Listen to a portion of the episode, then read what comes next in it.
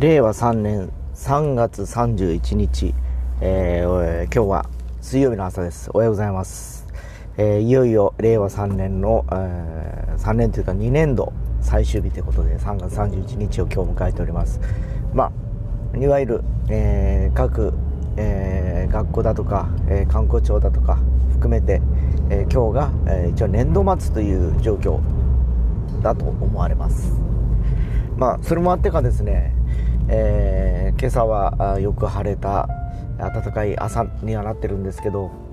えー、車も若干多いかなというやっぱり気がしております。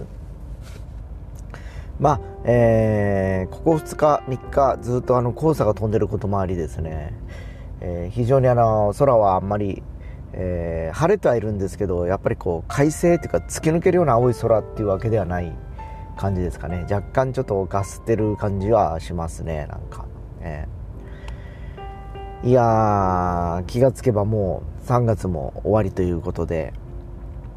もう明日から4月、えー、新年度と言われます。えー、確かに新年度、どのように、まあ、あの、新しい年っていうか年度をですね、超えていくかというのがまた次の課題として出てくるんだと思うんですけど、相変わらずこうね、日々をまあ一生懸命生きてる感じがどうしてもやっぱり個人的にはございましてですね。なかなかこう何て言いますか、えー、今まで通りにこう予定通りにことが運ばないことが多いからですね。ちょっと悩ましいなと常々、えー、思って過ごしております。なんだかなって感じですよね。もう本当ですね、えー、こうしようああしようという描いたえー、プランがもう全てですね、えー、もう総崩れになっていってる感じでですね気がつけば本当去年のそうだな秋ぐらいからですかねいろいろとこう令和3年に向けてこうやっていこうああやっていこうっていうふうに絵を描いてたんですけど、えー、序盤ね去年の年末ぐらいからようやくちょっと、えー、形が見え始めた中でまたそれがえー、シャボン玉のように割れてしまいですね、えー、シャボン玉の液を作るところにまた立ち戻ってるという感じになってますねなんか。まあこればっかりは何ともちょっと言えない環境があるんでですね難しいなと思いながらもですね、えー、とはいえあのさっきも言いましたように毎日日々、えー、時間は動いていってることもありですね、えー、確実に年齢も、え年もですね重ねていっております。そんな中で、えー、やっぱり何ですかね、えー、一日一日の貴重さっていうのはやっぱりあのー、本当今すごく感じておりましてですね、えー、これまではもう本当漠然と過ごしてた感じがあったんですけど今はねもう今日どうどうしようかな明日はどうしようかなっていうぐらいですね、えー、日々のやっぱりこうプランをやっぱり考えてしまってますねなんか。ああしてこうしてっていうですね。でどうしても今あのいろいろとプライベートの部分ではあの自分の時間というよりも、まあえー、両親の世話っていうかですね。そういう部分にやっぱり時間を取られてたり、えー、するので、えー、何かとね、え個人的に使える時間っていうのはもう限定されてきてはいるんですけどえー、そんな中でもですね、えー、空いた時間に何をするかというのが、まあ、ある意味、えー、課題かなというふうに思っております。今は本当あの何をしてるかというと空いた時間にやっぱりあの日々やっぱりこうずっと働き詰めてたりするんでですね、えー、なんかねその疲れをこう癒すようにじっとしてることが多いっていうかもう年寄りみたいな感じですけどねなんかこう意欲的に動けてないっていうのがちょっと残念だったりするんですね自分的にもですね。だからまあもう少し何かをこう始めるっていうかまたスタートするにあたってこうしようあしようというプランがあるとですねそれに向かってまあいろんなことをやったりするのかなというとこです。本当ね、もう、この3ヶ月間ぐらいも本当ふつふつともうストレスのたまる日々を過ごしてますんでですねもういい加減もちょっともうもうこれから暖かくなっていきますしね、えー、夏に向かって少しまたいろいろとこう変化が欲しいなという感じですかね。何でもこう中途半端に立ち切れになったりしてるとですねやっぱりそこから先にこうまたリスタートするにしてもパワーもやっぱりそれなりにですねかかってきますしですね、えー、いろいろ掲げてたことに関してもう一回設計しなきゃし直さなきゃいけないということが多いですね。まあ、あの、環境がいろいろと変わってきてるんでですね、いろんなあの、今あの、えー、例えばあの飲食店だとか、小売店も時間が短くなってるとかですね、えー、あるいは、あの、もうそれを司る企業自体がもう、えー、人を減らして、だんだんだんだん事業を縮小していってるとか、あんまりね、あの、ネガティブな話題ばっかりちょっと今、耳にしてはいるんですけど、まあ、そうはいえやっぱりあのそれぞれやっぱりねあの生活して生きていかなきゃいけないわけでですね、まあ、どうやってそれを乗り越えていくかっていうのが、まあ、今のテーマにはなってるのかなというところではあるんですけど。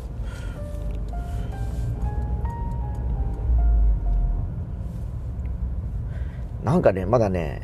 100%戻ってないっていうのが気持ちが悪い感じなんですねやっぱりだけど野球だとかスポーツの話は一昨日ぐらいからしたようにもう、普通に社会は動いてたりするわけじゃないですか。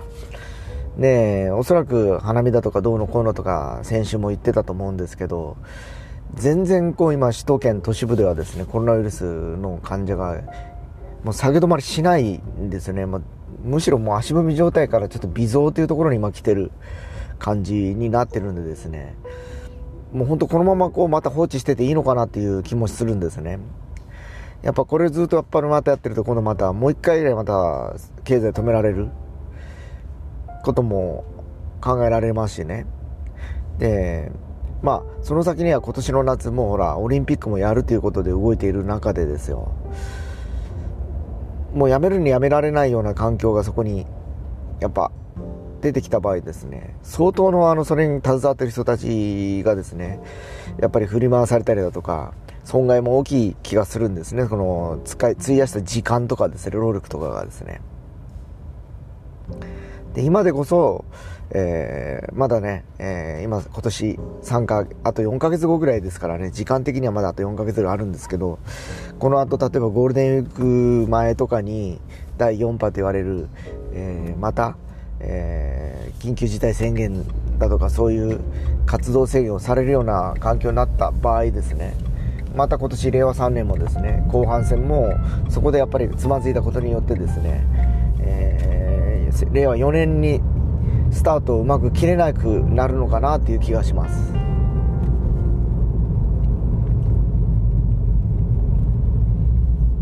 なんかねどうなんですかねもう。まあ本当卵が先か鶏が先かっていうところにもうなってきてる気がするんですよね。だからもうやっぱね2頭産むのは1頭得ずって言われたものですね。やっぱりこうどっちかはもうあのね捨てる判断をしなきゃいけないとなった時にやっぱり経済よりも命かなと。人がいないと活動は経済は復興しないっていうかあの復興していかないですよね。経済もですね。そうなったら半年ぐらいこう止めてですよ。もう借金してでもその分は国がやっぱり保証してもう完全にもう立ち切られ、まあ、あるいはワクチンですかね。が大体国民の3分の2ぐらいまでもう行き渡り始めたとかいうぐらいになればですよ、えー、感染拡大の数に比べてワクチンが上回るっていうかあの要はね抑え込む力の方が早いからですね、えー、なんとかそれでじわりとこう経済も回していけるかなっていう気がするんですけど今の段階だとまだそれもできてない中でいや経済がどうのこうのっつってまた感染者が増える。でもその頃まだワクチンが行き届いてないっていう。で医療の現場に関しましては本当あの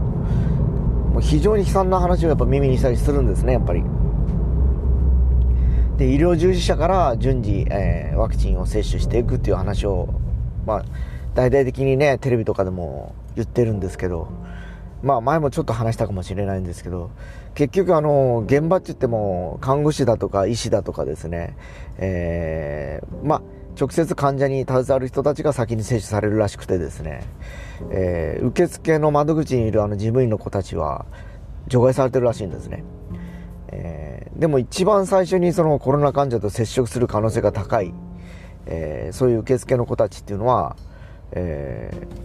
なぜそこで除外されるのかというとどうやらあの雇い主が違うということのようなんですね。っていうのはああいう子たちは例えば派遣とか、えー、要は病院がどっかに委託してそこに人を当ててるような状況らしいんですよねだから病院自体の医療従事者という、えー、カウントにはならず、えー、委託先の従業員というような形のようなんですよでまあそれ聞いてそれってでもどうなんてちょっと思ったんですけどそれはほらそうかもしれないけど同じ空間で働いてる以上ですねえどんなに、えー、その医療従事者看護師だとか医師がワクチンを打ったところでですよ、えー、その一般の例えばあの生産業務とか、えー、いろんなやり取りの中で、え感染確率の高い受付とか窓口の方が、え接種しなければその人たちが感染した時はどうすんだっていうふうにやっぱり思っちゃいますよね。で、やっぱそう考えていくと、なんかこう、ちょっと、消せないっていうか、なんでそういう、そんなんっていうふうにちょっと僕自身思っちゃうんですね。そういうのをもう取っ払わんといかんやろっていう、そういう、どこ、その中にいる人間全部に接種するっていうのが、あの、ワクチンの、えー、要するに接種する意味合いだってですね、そこでしなければ意味がなくて、その人たちは除外、会社が違うからって。いやいや、ちゃいまんやろって。そこにいるやんって。その空間で一緒に働いてるでしょっていうふうにやっぱ思いますし、何のこう、あの、実際の医師とか看護師も思うんですけど、私たち言ってもその人たちで歌んかったら、やばいよねってやっぱ思うと思うんですね、やっぱり。僕だったら思いますね。なんで自分たちはいいかもしれんけど、結局、同じ空間にあの人たちも歌わんかったら、彼女たちが感染した時はどうすんのってやっぱり思っちゃいますよね、なんか。な、なんかおかしいんですね、なんかね、なんかこう。え、それって許されるんかなとちょっと思ってですね。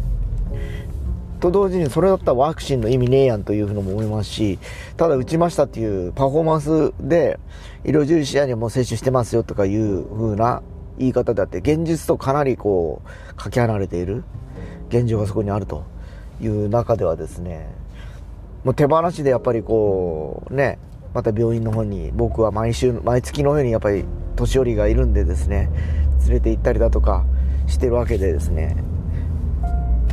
決してそこに行ったから安全とはやっぱり言えないですし、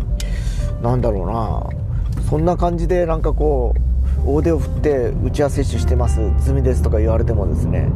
全員ちゃんとしたのかなってやっぱり疑っちゃいますよね、なんかね。もう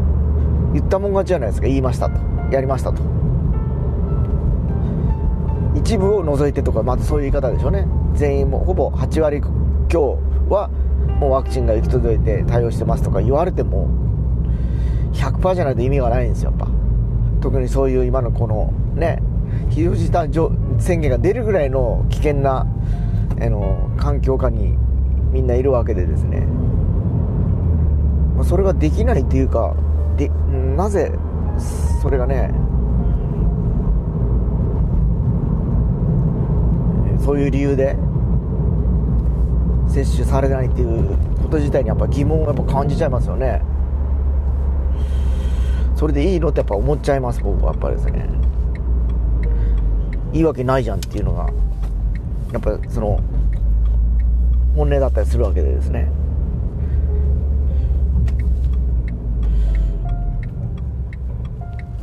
本当ね、なんとかしてほしいですよね。そういうなんか妙なルールですよ。